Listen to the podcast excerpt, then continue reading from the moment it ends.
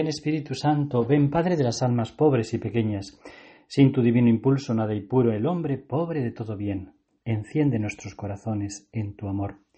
Santa María, Madre de Dios, vida, dulzura, esperanza nuestra, bendice nuestra oración de cada día. Preparamos nuestro corazón para este encuentro con el Señor de nuestra oración de cada día, de nuestra meditación, de nuestra contemplación, porque en la oración tenemos que poner mucho de nuestra, nuestra parte, dice San Ignacio, que siempre hay que entrar en ella con gran ánimo, con gran deseo, como el que va a una entrevista muy importante con el Señor, y luego abrirnos dócilmente a la acción del Espíritu Santo. Qué importante es esta docilidad al Espíritu, dejarnos llevar por él, dejarnos iluminar la mente, encender el corazón, que se fortalezcan nuestras voluntades, ¿no? Tenemos que ser, como dice San Ireneo, como el, como el, arcilla, ¿no? El, barro humedecido por el agua.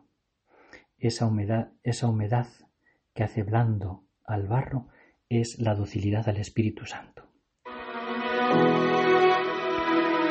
Estamos iniciando el mes de febrero y, en este sábado, que es el primer sábado del mes de febrero, eh, nos pone la Iglesia un, evangelio más. Estamos meditando durante estos días eh, los evangelios de los primeros capítulos de San Marcos. Estamos viendo en esos capítulos la, la actividad de Jesús predicando, haciendo milagros, eh, expulsando demonios, curando enfermos, eligiendo a los apóstoles, una actividad infatigable que, que, que sale de un corazón, mm, el corazón de Jesús tan lleno de amor por nosotros porque viene a salvarnos. En el Evangelio de este sábado mm, lo que resulta es que eh, Jesús, habiendo mm, recibido a los apóstoles que han venido de, hacer una experiencia apostólica a la cual él les había enviado de dos en dos, le recibe, vienen entusiasmados, vienen también cansados de, predicar, y, entonces él, eh, compasivo, misericordioso, acogedor, paternal, les lleva, les quiere llevar a un lugar aparte para que descansen, ¿no? Pero resulta que la gente que está deseosa de, escuchar a Jesús y de, seguir detrás de él, pues se adelantan por otro lado y llegan al lugar donde iba a descansar Jesús con los discípulos y se encuentra Jesús con una gran muchedumbre mm, hambrienta de su palabra. Y entonces Jesús, renunciando a sus planes de descanso con los discípulos, se pone a predicarles con paciencia.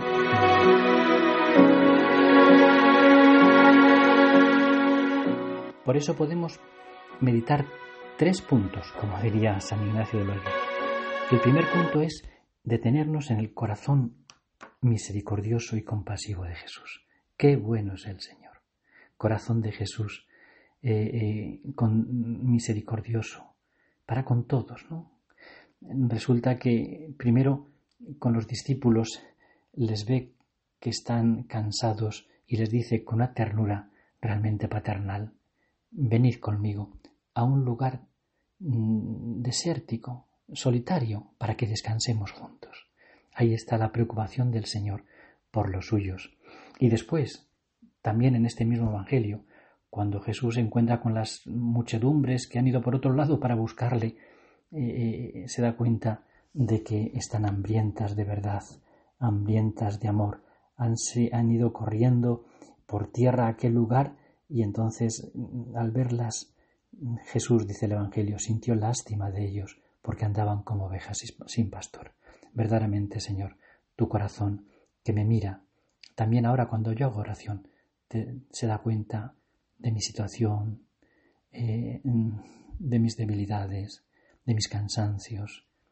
Qué bueno es pensar que ese corazón tuyo siente misericordia por mí, siente compasión porque me amas. En segundo lugar, podemos detenernos también en otro punto, es las muchedumbres hambrientas de Jesús, hambrientas de verdad, hambrientas de, Dios. Cuando uno, mira, cuando uno mira el mundo en que estamos, nos damos cuenta de que, mm, de que sigue siendo actual esta necesidad, esta urgencia de Dios en los corazones. ¿Cuántos corazones, Señor, te buscan? ¿Cuántas lágrimas? ¿Cuántos eh, vida sin sentido, cuánto sufrimiento, cuánta ruptura, verdaderamente, Señor. Eh, los corazones en la sociedad actual están llenas de necesidad de ti. Te necesitamos, Señor. Ven, háblanos, predícanos, eh, consuélanos, cúranos, y nunca apartes tu corazón misericordioso de nosotros.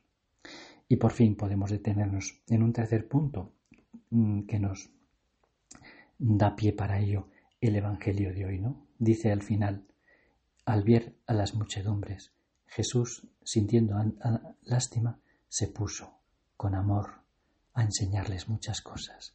Le siguió predicando. Tu palabra, Señor, es lámpara para nuestros pasos, es consuelo para nuestros corazones, es bálsamo para nuestras heridas, es descanso para nuestros cansancios. Sigue diciéndonos tus palabras, Señor, que nos llegan al corazón, porque solamente tú tienes palabras de vida eterna. Gracias, Señor, por lo bueno que eres con nosotros.